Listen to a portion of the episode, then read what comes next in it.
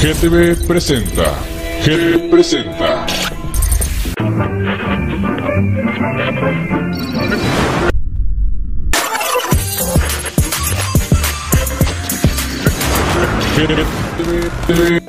GTV presenta.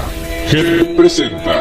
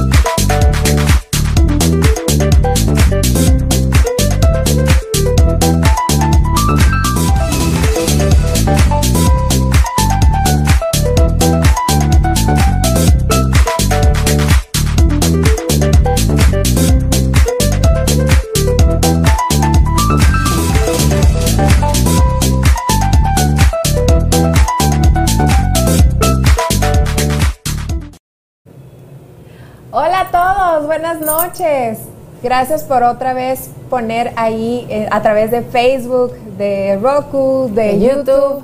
Este es su programa Mujeres a toda madre, muchísimas gracias por sintonizarnos. El día de hoy vamos a tocar un tema bien interesante que es el autoabuso. ¿sí? Vamos a identificar de qué manera podemos ejercer violencia hacia nosotros mismos y qué hacer al respecto, ¿no? Pero para todo esto habría que empezar por definir qué es autoabuso, ¿no? Yo creo que deberíamos empezar por presentarnos, hermana. Creo que yo ya es que yo ya ve a lo que vengo, ¿eh? O sea, yo a mí no me gusta perder personas Es la primera vez que seguramente nos están viendo y han de decir, ¿y estas locas qué onda? ¿Qué están haciendo ahí? ambas somos psicoterapeutas, ambas somos hermanas. Este, trabajadoras, estamos súper cansadas esta hora de la noche, pero de verdad bien emocionadas de poder compartir con todos ustedes. Este, porque pues todos los miércoles a las 8 de la noche queremos compartir temas que vemos a diario en la consulta, que vivimos también nosotros como personas y que de alguna manera estamos trabajando también nosotros. Exacto. Y creo que todos los temas que vamos a tocar aquí también es de interés de ustedes porque estoy segura que también ustedes lo han vivido. Mi nombre es Alejandra Chávez, soy psicóloga, tanatóloga y pues heme aquí compartiendo con mi hermana Paulina quien es también psicóloga para todos los que nos ven que no nos conocen. Y aparte, pues que sigan compartiendo nuestro programa porque parece que sí está siendo del agrado de las personas y la verdad es que estoy bien contenta por eso. Claro que sí, yo también, yo creo que también es bien importante el hecho de incluir este tipo de contenido que también nos enriquezca, que también nos haga ponernos a reflexionar, a cuestionarnos y pues qué mejor mejorar día con día, ¿no? Entonces, qué bueno, eh, invitadísimos a seguirnos sintonizando todos los miércoles de 8 a 9 y pues ahora sí, ¿qué te parece si ya comenzamos ahora con el tema? Es que yo a lo que vengo rápido, vamos, vamos. Es que venimos de un simple las dos hoy. Que qué padre, porque mira, es mitad de semana, estamos entre que iniciamos la semana así con cansancio, en mi caso con cansancio porque fue fin de semana de, festividad aquí en México, entonces pues que si las fiestecitas del fin de semana del 15, 16 de septiembre estuvieron buenas.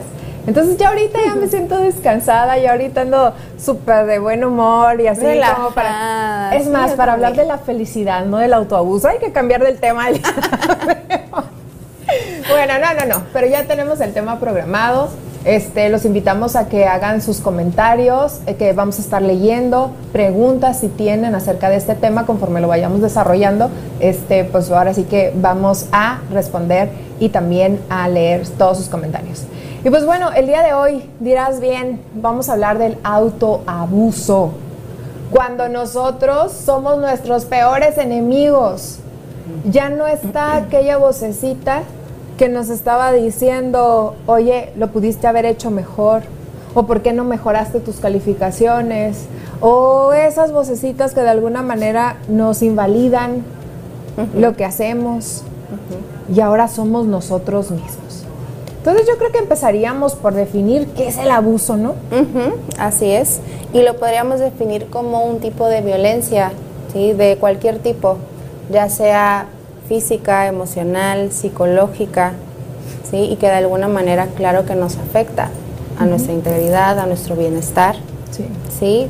Y pues yo creo que también habría que comunicar la importancia de este tema porque si bien dices, ya no es esa persona externa, quizá ese papá, mamá, quien en algún momento de la infancia o en la actualidad pareja, amigo, amiga, nos está ejerciendo un tipo de violencia, sino que ya queda tan eh, adentro de nosotros y arraigado, introyectado todo ese tipo de creencias, críticas, juicios, que ahora ya no necesitamos de esas personas, ya ahora nosotros mismos las utilizamos y ejercemos en contra nuestra, ¿no? Claro, la autocrítica. O sea, de verdad es sorprendente y, fíjate, va muy de la mano a lo que hablábamos la semana pasada con las redes sociales, ¿no? Ajá. Cómo me estoy comparando tal vez con un cuerpo, con una imagen, entonces estoy yo abusando de mí psicológicamente al estarme hablando mal. Yo, a mí me gustaría, fíjense, porque esta, esta cuestión del autoabuso la hemos dejado de lado. Si se dan cuenta, cuando hablamos de abuso, luego, luego se nos viene a la mente un, una persona que está ejerciendo violencia con otra. Nunca decimos, ay, me estoy abusando yo misma. Es como de que nos podemos imaginar a alguien golpeando a otra persona, alguien humillando a otra persona, alguien abusando sexualmente de otra persona, pero no decimos abuso, ay, yo cuando yo me hablo mal, cuando yo me trato mal, si te das cuenta. Y de ahí parte todo. Cuando yo me juzgo, cuando yo me comparo, cuando yo me invalido o invalido lo que siento, de pronto me digo, ay, qué exagerada o ay, qué tonta, cómo me equivoqué en este, en este trabajo o en esta, ¿no? Sí. Es, son modos de autoagresión y que a lo mejor ya los normalizamos, ¿no? Ya hasta se puede decir en automático en el día a día y no somos conscientes del daño que nos estamos ejerciendo. Sabes, es que fíjate, eso que dijiste me hace recordar lo fácil que me ha sido a mí y escucho que luego les es a personas de si se les cae hasta una pluma, ay, qué tonto, ¿sí? O se equivocaron en algo. Por ejemplo, tengo, tengo varios pacientes que son muy exigentes consigo mismos y si se equivocan, por ejemplo, hicieron un examen y tuvieron una respuesta mal, es que tonto, ¿por qué me saqué esta mal tan fácil que estaba? No reconocen el 99, que el 99% del examen estuvo bien, que el 1% estuvo mal y en eso se fijan. Entonces yo creo que tiene, tiene, que ver mucho y volvemos a lo mismo con nuestros orígenes. Porque todo tiene una etiología, todo tiene una raíz, todo tiene un génesis. Y muchas veces eh, la, la, violencia que ejercemos con nosotros mismos es una violencia que aprendimos. Ya sea que la vi de persona a persona o de esa persona hacia mí. Y entonces no conozco otra realidad más que hablarme de esa manera. Normalizo hablar de cierta manera. Por eso es bien común que una persona que vivió violencia en su infancia, en la familia, tenga una pareja violenta. ¿Por qué? Porque es lo normal. Aquí nos hablamos de malas palabras pues es normal. Qué raro, es más, hasta rara me sentiría que a mí me hablaran bien o me trataran bien o me respetaran. Cuando vienes de, ajá, como de una familia disfuncional o que de pronto hubo mucha crítica, humillación, burla. Sí, yo creo que de ahí parte, es, cierto, aprendemos hábitos y así como hábitos ¿no? en, en, en general, desde practicar algún deporte, la alimentación, el hecho de ver cierto contenido, es también el cómo nos hablamos y el cómo nos relacionamos con nosotros mismos. Entonces, eh, no sé, yo, yo recuerdo mucho esto en la infancia. Les voy a poner un ejemplo, ¿no? Y, que de pronto también en, terapia se ve mucho, mucho de esto en el que esta niña va con su papá y le dice, ay, mira, saqué 10 o mira mi boleta llena de, 10 y a lo mejor esta niña está súper contenta, feliz y el papá así de, ¿y? Ese es tu trabajo, ¿no? Eso es lo único que tienes que hacer. Entonces, imagínate, o sea, lo impactante que, que pudo haber sido para esa niña, para esa paciente, el, ay, es cierto, entonces eso no es nada. Y ya de grande, ante algún logro dice, ay, pues esta sí tenía que ser, ¿no? Cuando a lo mejor otra persona le dice, espérate, o sea, ve dónde estás trabajando, ¿sí? Ve la familia que tienes, ve cada logro, cada meta, este miedo que tú venciste porque no te gustaba hablar en público y ahora estás eh, hablando en público, o sea, pero no, de pronto decimos, pues es que eso es parte de, ¿no? O sea, eso así tiene que ser. Imagínate, o sea, qué fuerte. Fíjate que me hace recordar esos memes que de memes no tienen nada porque no son chistosos, esas imágenes que dicen que el niño que fue de puros dieces y de calificaciones perfectas, ah, hoy es el adulto que tiene depresión y ansiedad, ¿no? Y ataques de pánico. Claro. Y la verdad es que así como lo dices, y, y con el caso de tu paciente, realmente así es, y me pongo a pensar, que si, pues, porque no, no ves niños en, su mayoría, ves adultos, te está hablando de su niñez. Entonces me pongo a pensar, fíjense, nada más ayúdenme, váyanse conmigo, ¿no? Súbanse a mi tren, de mi, de mi trip. Si yo saqué dieces y 10 es la calificación máxima y para mi papá, mamá no fue suficiente, ¿qué es lo máximo a lo que puedo aspirar? ¿Qué es lo que hay más allá del 10? Que debe de haber algo mejor. Por eso también la autoexigencia puede ser una forma de autoabuso. ¿Sabes por qué? Porque no hay nada mejor que el 10. En ese nivel no hay nada mejor que el 10. En el nivel a lo mejor en el que estás trabajando en alguna empresa y tu jefe te reconoce o tú sabes que haces bien las cosas porque te cuadraron los números y eres contador, qué sé yo, ese es tu mayor logro, te salió bien, pero luego estamos frustrados porque creemos que hay otra realidad alterna. Aparte de eso, como que debe de haber algo, debe de haber algo. Y entonces vivimos en un mundo de insatisfacción y de depresión precisamente porque no valoramos nuestros logros. Y yo, fíjate, hoy precisamente le estaba diciendo a una paciente, agarré mi botezote de agua, ¿no? Y le digo, porque ella dice, es que me castigo como mamá, yo sé que como mamá no estoy haciendo lo mejor, mi hijo tiene retraso, retraso de lenguaje porque para mí era muy fácil dejarlo con la niñera que lo ponía a ver televisión y mm. que él quería mucho, entonces yo no quería hacerlo llorar y todo eso. Ella es una mujer que se castiga como no tienes idea porque de pequeña su mamá fue tan exigente con ella, no tenía por qué equivocarse. No le daba ninguna así como que, ay, mi amor, lo puedes hacer mejor a la siguiente. A lo mejor un aliciente, una palabra de aliento. No un, otra vez te equivocaste, ni que estuvieras tonta. ¿Sí? Entonces, para ella, todo lo que hace, ella es directora de una cadena de ropa a nivel internacional que todo el mundo conocemos y compramos en línea y aún así está insatisfecha con ella misma. Y, yo me quedo, no me, o sea, ¿qué tienes? Ah, entonces espérenme, les, estaba diciendo del agua. Le digo, haz de cuenta que mi bote de agua le caben dos litros, pero no tuviera un fondo que sostiene todos mis logros. Haz de cuenta que no tiene fondo y todo el agua, así tengo un tinaco grandísimo tratando de llenar mi bote, no se va a llenar, nunca nada va a ser suficiente. Porque les digo algo, eso está en la imaginación. Es una fantasía que hay algo mejor de lo que nosotros estamos haciendo cuando sabemos que estamos haciendo lo mejor que está en nuestras manos. En ese momento. Sí, o sea, con esto no estamos diciendo que no se puede mejorar o, que no podemos alcanzar otras metas, ¿no? No, pero hasta ese momento hiciste lo mejor que podías con las herramientas que tenías. Exactamente. Sí, pero es justo eso, la imaginación o la fantasía es otro modo de autoabusarnos, ¿no? De vivirnos en, no, pero es que aún me falta esto, pero es que eh, todavía tengo esta otra meta, que es más importante, y cuando llegue ahí, ahora sí ya voy a ser feliz, ¿no? Cuando llegue ahí, ahora sí ya voy a ser bien fregona en lo que hago. Pero espérate, o sea, no hay este reconocimiento de lo que has alcanzado, de lo que has logrado, de la evidencia, de los resultados. ¿Sí? Pareciera que nuestra atención entonces está enfocada a ese futuro fantasioso, ¿sí? Y que de pronto, claro que puede desencadenar una ansiedad, una depresión, porque quizás estoy muy lejos de eso que yo quiero lograr, o porque a mi alrededor me dicen, oye, pues más rapidito, ¿no?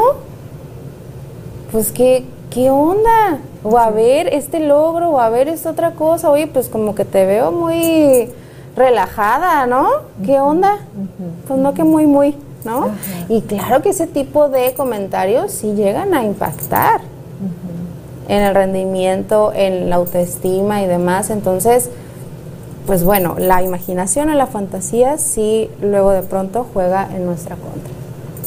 Sí, y me quedo pensando, me quedo súper pensativa en lo importante que son nuestros pensamientos, porque nos pueden llevar nuestros pensamientos a sentirnos tan mal, tanto de ocasionarnos hasta un infarto.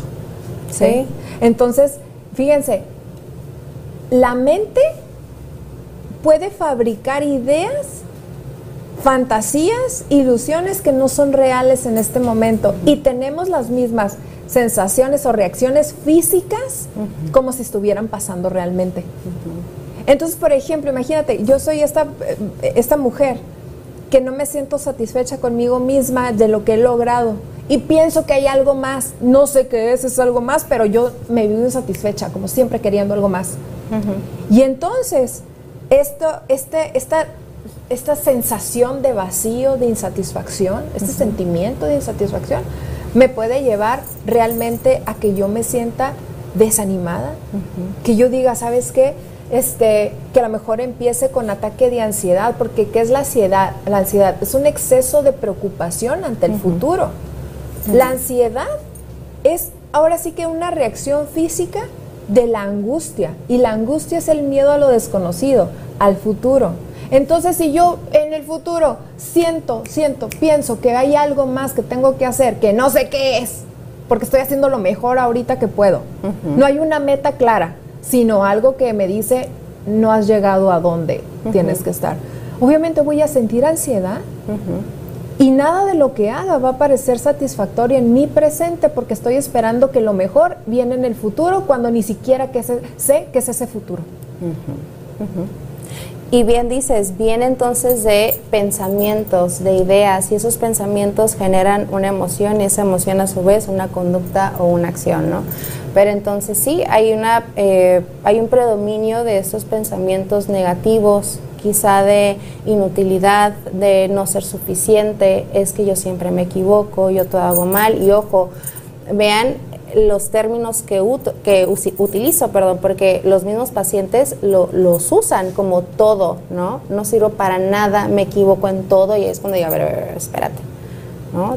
Todo. Absolutista. Realmente todo, ajá, es una palabra muy absolutista y por lo tanto irreal. No existe el todo, nada, ¿sí? Entonces, hay que darnos cuenta del poder que tiene nuestra mente y lo que creemos, porque lo que creemos lo creamos en nuestra realidad. ¿Sí? Así es. Entonces, hay que prestar mucha atención Pero fíjate, en lo que pensamos. O sea, yo quiero volver a, a la parte del... Hubo una voz, porque el abuso, por ejemplo, una persona que abusa de otra es, que es porque aprendió el abuso. No nacemos siendo abusadores. ¿sí? Que podemos tener ciertas tendencias a, porque se ha demostrado que la morfología, por ejemplo, del cerebro en psicópatas sí puede ser diferente. Ajá. Ok, va, no me quiero meter ese rollo. Sin embargo, nosotros nos, nos hacemos, según la teoría cognitivo-conductual, Bandura, Skinner, este, Pavlov, decía que el medio, creo que fue Bandura, ¿no? Albert Bandura, el que decía que el medio es el que hace que una persona se comporte de tal manera. A partir de, lo que prestamos atención, replicamos ciertas conductas a partir de la observación. Claro, vicario. Entonces, si se dan cuenta, nosotros tuvimos ese, ese violentador externo a nosotros que se introyectó, se metió en nuestra psique y ahora somos nosotros, esa persona. Y creo que es importante que empezamos, empecemos a tomar conciencia, que digo, eso lo vamos a ver al final, ¿no? Como métodos de... Pero necesitamos tomar conciencia de quién estoy hablando cuando me trato mal. ¿De mí? ¿O estoy replicando eso que me dijo esa persona al ser proyectiva. ¿Qué, quiero decirles con esto? Este, más este, down to earth.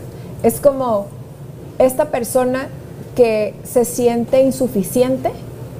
A mí me faltan lograr cosas y vivo frustrada porque me hacen falta lograr cosas. Entonces tengo un hijo que le digo, ¿solamente eso puedes hacer? ¿Hasta ahí te vas a quedar? Mi frustración ante mi sentimiento de insuficiencia lo estoy pasando. Entonces mi hijo se va a sentir insuficiente y va a vivirse insuficiente en su vida. Y entonces creo que es importante que nos paremos y digamos, a ver, espérate, ¿yo soy el insuficiente o mi mamá que se cree insuficiente? ¿Sí?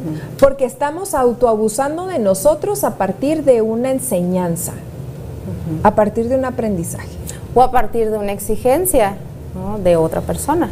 Exacto, pero y si te das cuenta, o sea, ¿qué tanto tiene que ver con el, con la, este, eh, la, ay, se me fue, la, la que, a ver, en relación a se Fue. Cuando no es congruente lo que, lo que dice con lo que hace, la neurosis de la persona. Ya. En su ideal debería de todo salir como esta persona quiere, la realidad es que no sale como ella quiere y se la pasa enojada. ¿Sí? Entonces yo le estoy exigiendo a mi hijo algo que ni siquiera yo estoy haciendo. ¿Sí? Entonces como de que, ay, te la pasas viendo televisión, lo que sea, pero pues el papá, la mamá se la pasa también en la televisión y se la pasa juzgando al hijo, ¿no? Entonces al rato, nosotros que dejamos de ser niños es como de, ni siquiera puedo descansar a ver la televisión un ratito después de mi día que estuvo súper pesado no me doy el permiso de ver una serie porque es una pérdida de tiempo. Y fue el papá con su trauma de, de, todo lo tengo que hacer, pero no hago nada. ¿Sí me explico? O sea, cómo dentro de nuestras neurosis vamos eh, repartiendo de generación en generación cosas que no tienen nada que ver con los niños que no nacen siendo abusivos con ellos mismos cuando son adultos. Aprenden el abuso. Sí. Y esto, fíjate, me, hace recordar a una paciente que vi esta semana en la que me decía que ella realmente no disfruta el descansar porque justamente como dices, lo ve como una pérdida de tiempo. es que yo pudiera estar ahorita adelantando trabajo, ¿no? O podría estar leyendo, podría estar aplicando, no sé, XY, porque ella tiene un trabajo muy, muy padre en donde sí tiene muchas funciones, ¿no? Entonces, pero dice, yo no me lo permito. Y indagando, claro que sí viene de una familia donde muy pequeña, desde la infancia, es ponte a limpiar, ponte a hacer algo. Aprovecha tu tiempo, no andes ahí perdiendo tiempo viendo caricaturas, no, no, no, a ver, levántese, póngase a trapear, a barrer, ¿sí? Y ojo, no digo que esté mal, o sea, es parte de también enseñarle al niño o a la niña ciertas actividades, ¿no? Y, demás. Y la responsabilidad, entre otras muchas cosas, pero de ahí que, que, digas o que le enseñes que eso, que el tener actividades o pasatiempos o entretenimiento sea una pérdida de tiempo, o que siempre, ojo, siempre utilizar esta palabra absolutista y real, que siempre tiene que estar haciendo algo, wow, ¿no? Y ahorita estamos trabajando justo esto, como esta flexibilidad a que ella se permita explorar y experimentar también momentos placenteros, de ocio, ¿sí? Y que pueda haber una mayor organización donde sea una balanza más equilibrada y donde no sea únicamente trabajo, escuela y que su, gira, su vida gira en torno a ello. Y, me haces pensar con eso que estás diciendo que puede ser el ciclo de la violencia, no de pareja, sino conmigo mismo. Como si yo me estoy exigiendo tanto y no descanso, ¿cómo voy a trabajar? Entonces voy a trabajar con síndrome de burnout, ¿sí? O sea, súper de malas, aventando papeles, tratando mal a todos.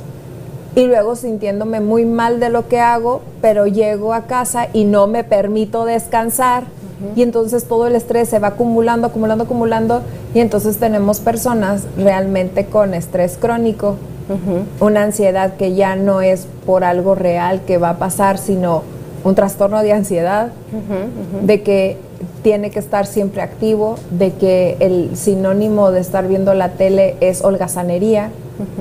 Sí, entonces no se permiten eso cuando es necesario el descanso para poder volver a producir al día siguiente para poderte llevar con bien una relación saludable de trabajo con la familia, saludable porque estás descansado, porque ¿quién no se pone de malas cuando no durmió bien, cuando no comió bien? Cuando no ha comido bien, ajá.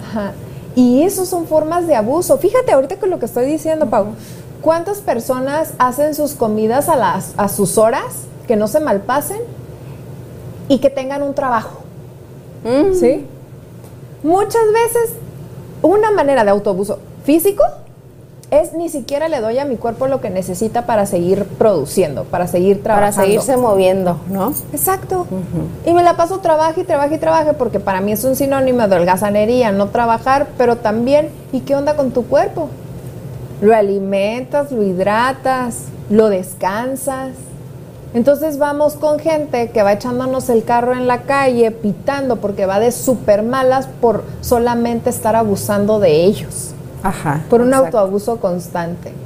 Sí, sí, sí, sí. Y, con eso también me hace recordar a otra paciente que me comentaba que incluso tuvo este problemas, una infección urinaria porque dice es que yo me aguantaba de ir al baño de orinar con tal de seguir trabajando y sacar el trabajo y ser eficiente. Y yo digo, wow, o sea, fíjate hasta dónde puedes llegar, ¿no? A, ejercer este autoabuso y que claro que se puede manifestar a partir de una enfermedad, ¿no? O una condición o algo ahí que, que te está alertando de que algo no anda bien, de que algún ajuste tendrás que hacer.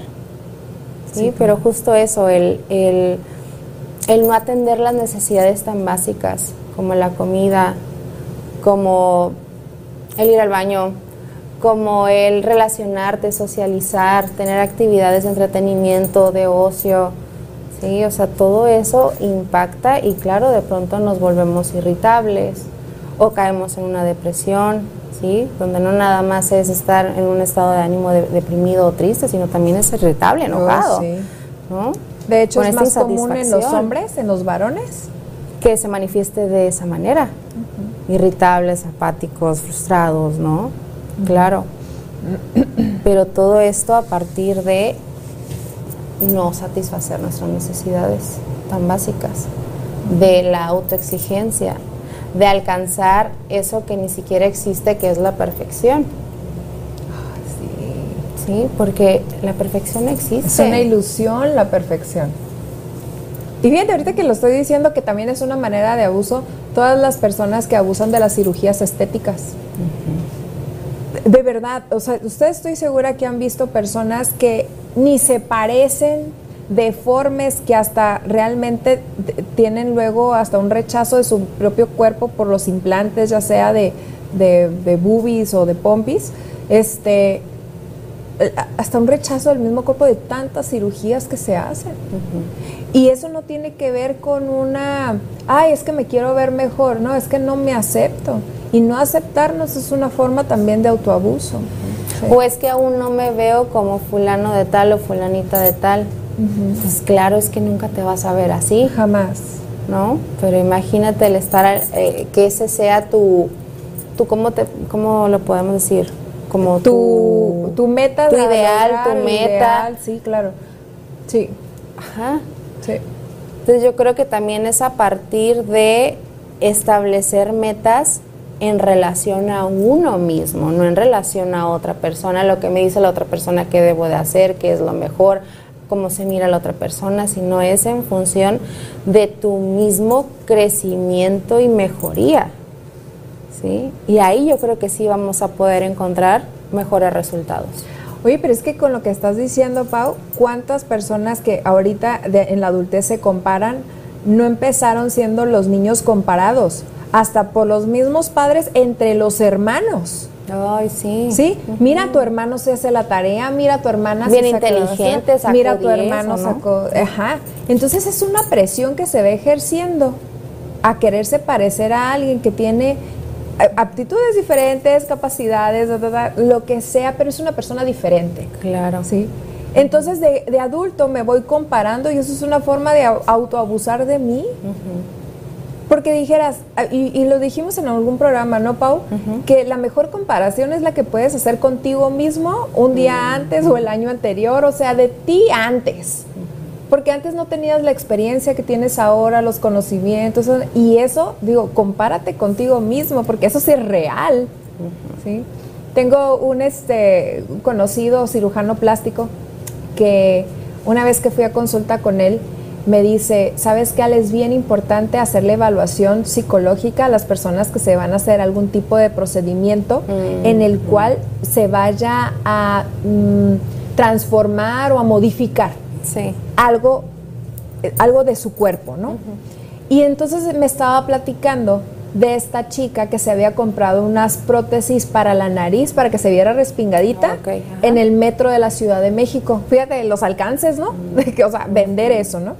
Entonces esta chica traía la nariz siempre bien respingadita y así bonita. Y entonces me, me estaba platicando que llegó con él y que le dijo, es que quiero que me dejes la nariz así como me queda con las prótesis. Y dice que las prótesis ya estaban encarnadas y con pus, o sea, imagínate el dolor tan grande que tenía, todo para que su nariz se viera respingada. Y que le dijo, pues lo vamos a dejar lo más parecida, pero tu nariz es así. Y que le dijo, quiero que me dejes la nariz como tal artista, ¿no? Mm. Que con la prótesis parecía o ella tenía la ilusión que, que era la nariz del artista, ¿no? Que ella idolatraba. Pues dice que la opera y entonces al principio que le hablaba cada rato, decía como, doctor, traigo la nariz súper inflamada, ¿cuándo No, no te preocupes, eso se va a ver en tantos meses, la, la, la. Pues el, después de la vacación, donde se hizo la, cirugía, llega a la universidad y todos le empiezan a decir, ¿qué te hiciste en la nariz? Se te miraba mejor con la prótesis, la, la, la. y ella tuvo intento de suicidio. fuerte, sí. Sí. Entonces, ¿cómo una, de verdad, una comparación, uno estar satisfecho conmigo misma, me puede llevar a esos niveles de abuso. Para empezar, abusó físicamente de ella al estar soportando dolor adentro de su nariz por querer tener una nariz o, la apariencia de una nariz que realmente no tenía. ¿no? Y después, cuando no le queda por cirugía la nariz que quiere, se quiso quitar la vida. Entonces, eso es una forma de abuso, porque creo que cuando hablamos de abuso, que les digo, nos imaginamos a un, a un abusador y a su víctima Creemos que, ay, lo está agarrando a, azotes, ¿no? A cintarazos, qué sé yo, o a golpes. No. ¿Cuántas veces nosotros abusamos de nosotros mismos físicamente al hacer este tipo de cosas, al tener este tipo de negligencias conmigo mismo, de no comer? ¿Sí? De, de, de, de qué más, físicamente Dietas extremas. Dietas extremas. O dejar de comer. Dejar de pues ve, la anorexia nerviosa pudiera ser un, un, caso extremo de violencia ejercida hacia mi persona. Al igual que la bulimia también, sí. Sí. Y fíjate, y tengo una paciente que empezó con bulimia y anorexia nerviosa en sus 15, 16, porque en toda su niñez la mamá servía la comida y luego ponía la canasta de pan o las tortillas y le decía, hey, tú no, tú estás gordita. A ver, tus hermanitos sí, pero tú no. Y entonces ella empieza a tener una distorsión de su imagen, porque ni siquiera una niña obesa. Y te digo algo, la mamá no estaba flaca. Mm, la mamá ni siquiera estaba delgada. Quería que su hija sí estuviera delgada porque ella no. Entonces a la hija le prohibía las tortillas. Y entonces la hija, para quererse ver aceptada por su mamá, ella empieza a dejar de comer. Mm. Pero al rato empezó toda la tragedia de enfermedades que le siguieron a la anorexia. Fíjate, por un comentario y por una acción también, porque el hecho de, de hacer esto, su mano, también es violencia, ¿no? Pero a partir de eso cómo se va originando un, trastorno ¿no? de conducta alimentaria. ¿Sí? Y que eso a su vez, si no se le atiende, si no recibe, pues ahora sí que esta atención psicológica, puede llegar incluso hasta la muerte, ¿no? hasta la peor de las manifestaciones de violencia que pueda haber, como el suicidio, ¿no? Hacia, Así es. Y digo, una manera de, de autoviolencia pues son todas estas, física, hablando de la violencia física, porque también hay autoabuso físico, aparte de esos que les estamos diciendo, cuando hacen cortes en su piel, los mentados cutting, ¿no? O, cutting, que se empiezan a hacer estas heridas para tratar de quitar el dolor emocional que sienten a través de un dolor real, o sea, físico, ¿sí? Para poder atenuar su dolor que es real pero emocional, ¿no?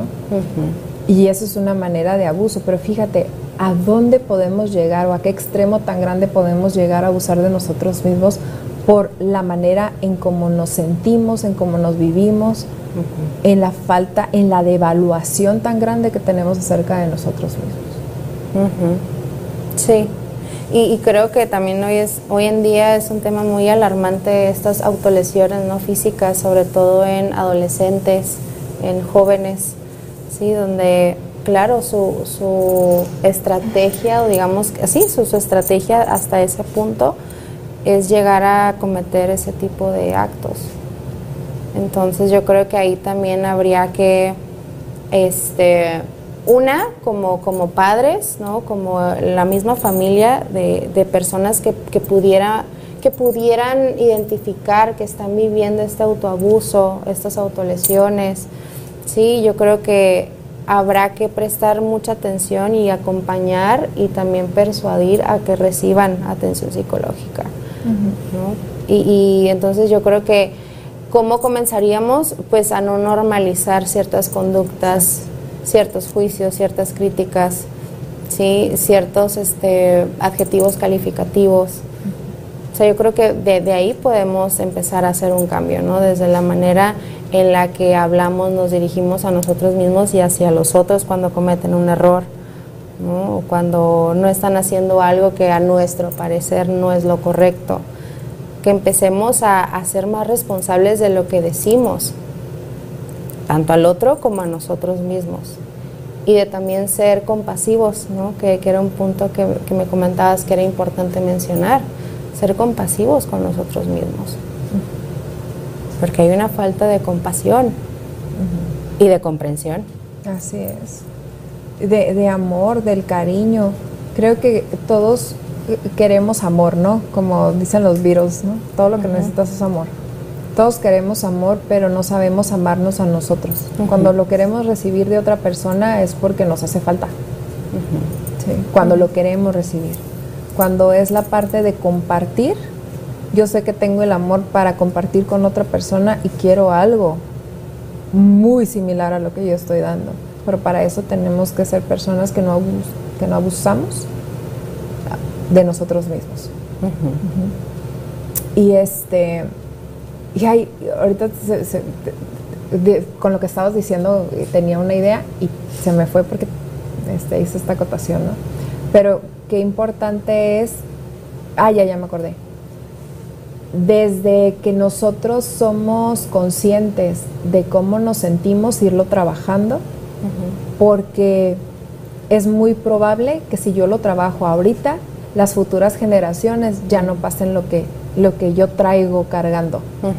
No estoy hablando de falta de límites, no estoy hablando de que le quitemos a los niños la tolerancia a la frustración, de hecho hay que enseñarla de que no todo va a ser fácil. Hoy le decía a esta paciente, la directora de esta cadena de ropa que te digo, que a ella su mamá no la dejaba equivocarse, ¿no? Entonces, creo que, y le decía que es importante que ella vea si aquí estaba la mamá que no le permitía nada, todo estaba mal hecho, eh, eh, era un juicio constante, la, la, y en este extremo está lo que ella está haciendo con sus hijos, darle todo, nada más patalea o, dice algo, sí mi amor, sí mi amor, porque no quiere sufrir lo que sufrió con, esta mamá. Entonces le digo, si acá está el cero, ¿qué es esto? Y acá está el 100, y estamos hablando de que necesitamos estar en algo en medio, pues entonces, ¿qué necesitamos? Ser más así, sin llegar a este extremo. Ser más, a lo mejor, con límites, a lo mejor decir, esto no te lo voy a dar porque esto no has este, levantado tus juguetes. Entonces ahí estamos enseñando disciplina, disciplina con amor. No le voy a decir, es que no eres bueno para a los dos, tres años. Ajá, eres un cochino porque lo haces, la, la, cuando es un niño de tres años su hijo. ¿Me explico? Entonces es movernos un poquito la aguja en medio. Templar. Yo les digo a mis pacientes, o sea, si aquí está el agua fría y aquí está el agua caliente y a ti te gusta tibia, pues habrá que ver de qué agua, cómo, cómo te sientes, ¿no? Para saber qué es lo, qué sería lo frío para tibiar tu agua caliente. Y entonces ahí hablamos de acciones, actitudes, palabras. Y entonces mis pacientes pueden decir, ah, ok, el agua fría sería esto. Ah, bueno, ya lo estás diciendo. Lo vas a poner en acción y cuándo vas a empezar. ¿No? Y entonces es, bonito como acompañar en este, en este proceso, ¿no? De poder identificar primeramente para poder hacer algo, porque nadie podemos hacer nada si primero no lo aceptamos, no lo identificamos. Ándale, si primero no lo reconocemos, ¿no? Para ya comenzar a hacer un cambio en relación a eso que yo ya me di cuenta. Entonces, claro que, la terapia favorece eso, el darse cuenta, el hacer consciente aquello que yo desconocía y de ahí partir.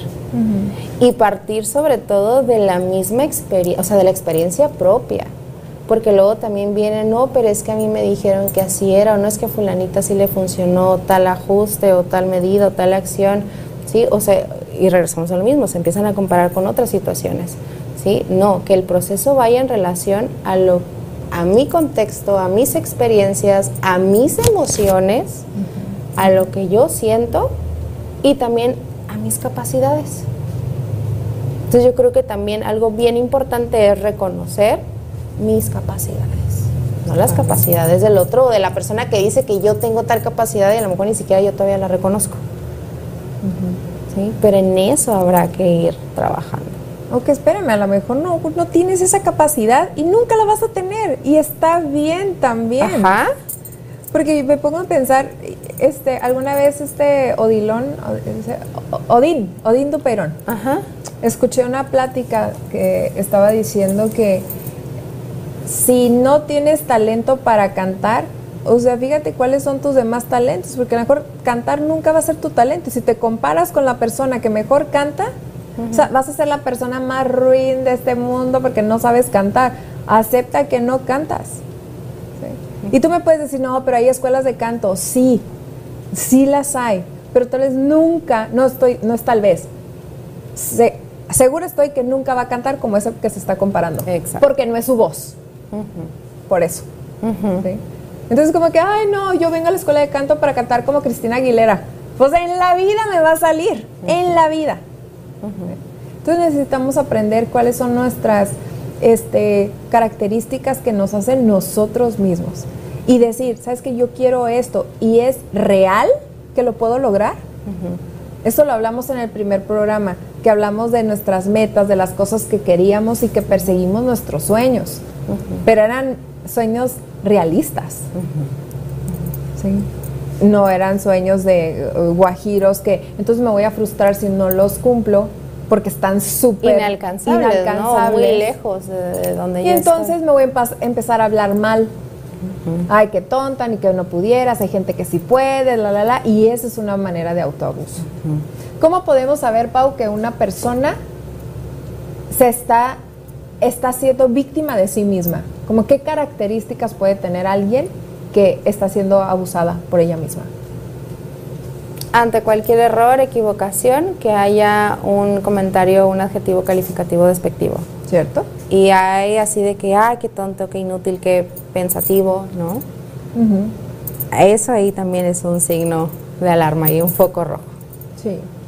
Yo creo que si estamos malhumorados constantemente, no nos vamos a hablar de la manera más amorosa. Sí. Y no le vamos a hablar de la manera más amorosa tampoco a los demás. Entonces, esa sería otra, otra más. Ok, como el, mostrarse irritable, insatisfecho y entonces también comportarse con el otro, ¿sí? Sí, consigo misma. Ok, va. Lo que ya decíamos de postergar nuestras necesidades básicas como la alimentación o someternos a dietas estrictas, excesivas, este, de postergar otras necesidades, ¿no? Como esta paciente que entonces ni siquiera iba al baño porque tenía que terminar esto. Sí. ¿sí? De pronto también el responsabilizarnos de los demás, de las necesidades de los otros, eso es una manera también de autoabusar de uno mismo. Claro. El sí, sí, yo lo hago, sí, sí, yo puedo, sí, sí, anteponiéndole las necesidades de los Ajá. demás también está afectando, ¿sí? Tu, tu bienestar, tu salud. Entonces también eso, en, verte como responsable de los demás y de atender todas las necesidades y de a ti dejarte de ladito, ¿no? yo, yo después y ese después no llega. O llega muy poquito. Eso también pudiera ser. ¿Sabes que también agregaría tener sentimientos o criterios, síntomas de depresión? Ok, sí. Que sería estar muy triste, sentir que no soy suficiente, o sea, una, una devaluación. Este, creer que todos son mejor que yo. Si nos empezamos a decir ese tipo de cosas en donde la minusvalía está como, como un foco grande, es muy probable que estemos autoabusando de nosotros mismos. Mm. Por eso yo a quien tengo oportunidad cuando le dice, ay, que qué menso o qué lo que sea de mala palabra, es como, no, ¿por qué te tratas así? Y es la manera en cómo aprendieron a tratarse después de un error. Y les voy a decir algo, los errores son nuestros amigos porque desde los errores aprendemos. Al contrario de lo que nos dicen de no debes de cometer errores, yo me pregunto cómo vas a aprender si no los cometes. Entonces no son enemigos. Los sentimientos displacenteros no son enemigos. Nos vienen a enseñar algo y tienen su propósito, ¿eh? También. Exacto. Y si están ahí latentes, que no se puedan ir, estos, estas emociones displacenteras es cuando necesitamos hacer algo. Cuando estamos bien enojados, bien tristes, con mucho miedo, porque cuántas veces no hacemos las cosas porque tenemos miedo y eso es una forma de autoabuso porque estamos repitiéndonos tal vez esa, esa voz de tú no vas a poder. O de autosabotaje, ¿no? Que de autosabotaje. Nos autosaboteamos. El síndrome del impostor, ¿sí? Donde yo me estoy diciendo y me estoy creyendo que no soy esa persona que está logrando cosas. Yo le digo a mi paciente, o sea, no te lo estoy diciendo por quedar bien y porque ser tu terapeuta. Ve tus reconocimientos. O sea, los reconocimientos colgados en la pared. La evidencia, ¿no? La evidencia. Porque ni siquiera es como que te, los dieron porque le cayó bien a alguien. todo eso es excelencia, no sé qué, excelencia, no sé qué, y no es suficiente. Está viendo, no, es que me saqué una mal, no, es que dije algo mal. Su atención está enfocada en lo que no hay, en lo que le faltó, en lo que se equivocó y habrá que favorecer que también esté su atención enfocada a lo que ya ha logrado. Sí, es decir, que haya una visión total, no nada más de un solo aspecto. ¿Sí? Porque la realidad es eso, tanto los reconocimientos que tiene, los logros, los errores también es parte de su realidad, ¿no? Lo que aún le falta por lograr, pero la atención ya está enfocada, ya está visualizando ambos aspectos, no nada más uno. Así que es algo realista. Exacto, eso es ser realista. ¿Sí? Tanto ver, híjole, en qué lo estoy regando, mis limitantes o limitaciones y lo que estoy logrando. ¿Sí? Pero ya no hay como que me voy a un extremo o al otro nada más, porque también sería irrealista decir, ah, es que yo todo lo hago bien, soy el más fregón, estoy el otro, sí, que toda tu atención está enfocada en esto, tampoco es saludable. Claro. ¿No? Es estar consciente de ambos aspectos. Claro.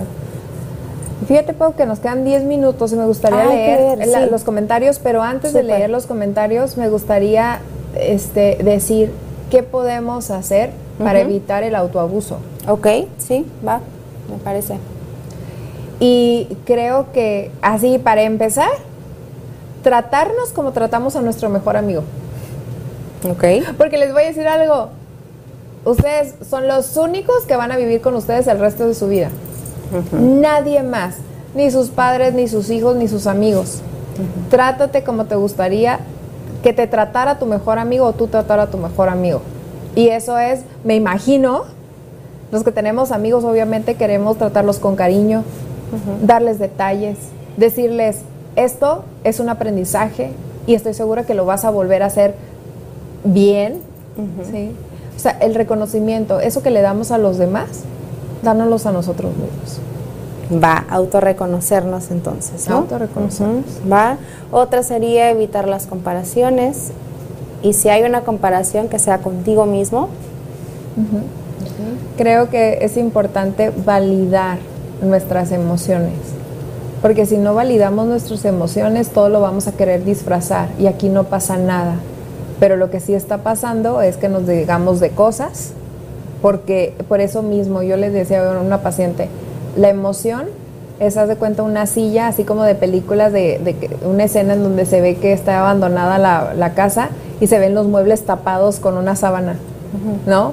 Pues no mm, porque está tapado, no se ve que es un sillón, que es una mesa, que es un eso. Entonces, a ver qué hay abajo de eso, qué emoción hay abajo de eso. Y no decirte qué chillón, qué exagerada, qué dramática. Qué exagerada, qué dramática, qué este, enojona, qué este, estás bien amargada, etcétera. Porque esas emociones nos están diciendo algo. Entonces hay que validarlas, a ver, estoy sintiendo esto, cuándo la siento, cómo la siento. Y si no sabemos, porque luego muchos, tengo un paciente que dice, ay, a mí me decían, ve a, ve a terapia que para que te conozcas, y dice, ay, sí, yo ya me conocía. Y hasta que estoy en terapia, me doy cuenta que no me conocía, ¿no? Porque no se validaba, no le enseñaron a validar sus emociones.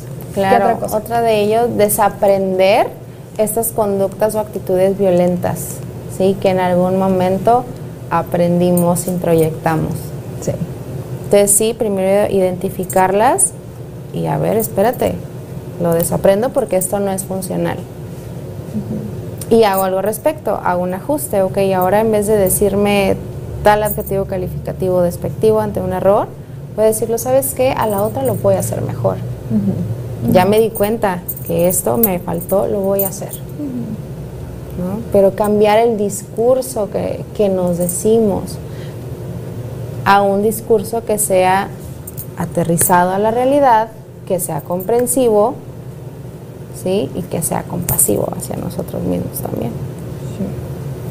Y con eso que estás diciendo, a mí se me ocurre eh, que es para reconstruir nuestra imagen, mm. la, la autoimagen que tenemos acerca de nosotros, es preciso hablarnos bonito, porque nosotros construimos una idea de nosotros a partir de los ojos de los demás. A través de los ojos de nuestros padres, de nuestros amigos, de nuestros maestros, y entonces vamos, nos, vamos juzgando a través del juicio de ellos. Entonces cuando a mí, a mí de verdad, ok, escucho a mis pacientes que dicen, ay, es que mi papá me dijo, es que mi mamá me dijo y es que por eso. Sí, Rey, pero pues ya no tienes ocho años, ¿no? Obviamente trabajamos la herida esa de la infancia, sin embargo, ahorita ya es tu responsabilidad hablarte bonito, quererte tú, ahora sí que tú enmendar eso, porque si no lo enmendamos nosotros mismos, por eso caemos en relaciones de codependencia. Queremos que el otro nos salve, que el otro nos, nos hable bonito, que el otro no nos maltrate, que el otro no sé qué, y nosotros, pero sí, hasta soportamos mucho abuso por tal de, pues, ah, me está dando esto que necesito. Entonces yo creo que sería otro punto. Sí. Eh, ¿qué, ¿qué, otro podría ser? Pues ya dijimos, ¿no? Como el ser compasivo, el también ser empático, el, como bien dice, de reconstruir una imagen, porque finalmente, o sea, lo, lo vuelvo a repetir, ¿no? Es lo que creemos, lo creamos. Entonces, si de pronto empezamos a cambiar nuestra percepción, ¿sí? si de pronto nos vamos reconociendo aún más todas estas cualidades, todos estos logros, ¿sí? Todo, toda esta esencia que también soy y que también nutre a los demás y que también sobresale, una vez que me doy cuenta de ello, pues claro que puede cambiar mi entorno y puede cambiar lo que hago claro, y cómo lo hago. Sí, cierto. Queremos este, leer comentarios de las personas que nos están viendo. ¿Les llegó el tema? ¿Tienen alguna pregunta para poder aquí compartir? Veamos qué dice Dalila Santiago. Quiéranse como estén mujeres y si ni les gusta como están, mejores, pero para ustedes mismas. Sí. Totalmente, gracias por tu comentario. Gerardo Sánchez, gran tema y tan importante. Gracias Gerardo. Aide Martínez, muy cierto chicas, lo malo es no saberlo controlar. Cierto. Oscar Chávez, creo que es falta de seguridad el que te afecte lo que te diga la gente y no me parece justo que se culpe en alguno de los casos que mencionan a los padres. Me parece muy cómodo el culparlos. Gran tema, felicidades. Muy bien. Gracias. Aide Martínez, ah, no es cierto, ya, ya dije Aide. Ernesto Salazar, muchas veces siento que soy mi peor enemigo, ya que me autosaboteo demasiado. Espero que te haya ayudado nuestro tema, Ernesto, y que puedas hacer algo de los tips que, que dimos por acá. Leslie Mota, ¿qué opinan de las personas que saben que se hacen daño y solo usan el burlarse de ellas mismas para sentirse mejor? Eh, pues es una manera, es un este mecanismo de defensa, mm. ¿no? Todos nos solemos reír de las tragedias y eso es un mecanismo de defensa, de flexión, este, evitación y creo que negación y es una manera de, de autoabuso, hasta el no querer ver que hay algo que necesito trabajar, que por eso estoy tratando de minimizarlo, de bromear con ello.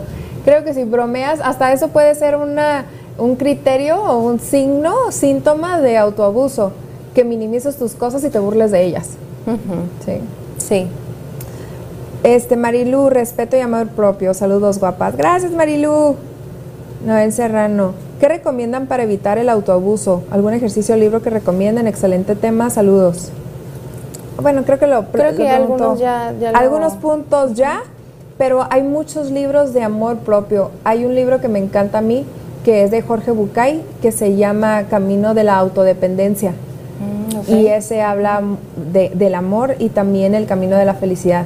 Esos están buenísimos.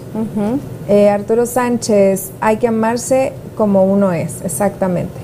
Aide Martínez, la misma sociedad o medios nos han llevado a querer ser lo que no somos, totalmente. Y hablamos de eso la semana pasada. Si tienes chance de ver el programa la semana pasada, estaría padrísimo. Eh, de igual es un balance y sí, como tú dices, es mucho mejor enseñar las emociones a temprana edad. Así es.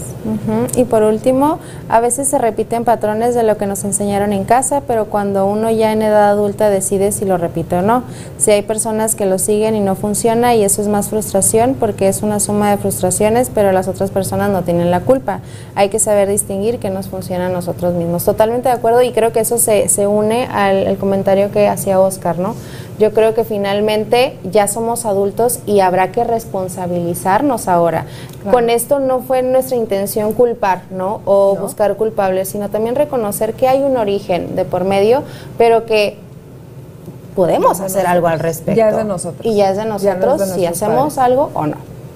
Pues bueno. Muchísimas gracias por acompañarnos. Espero que les haya gustado el tema. Compartan, por favor, si les gustó. Nos vemos el próximo miércoles con un tema también de interés para ustedes. Sí, buenas noches. Buenas noches. Bye.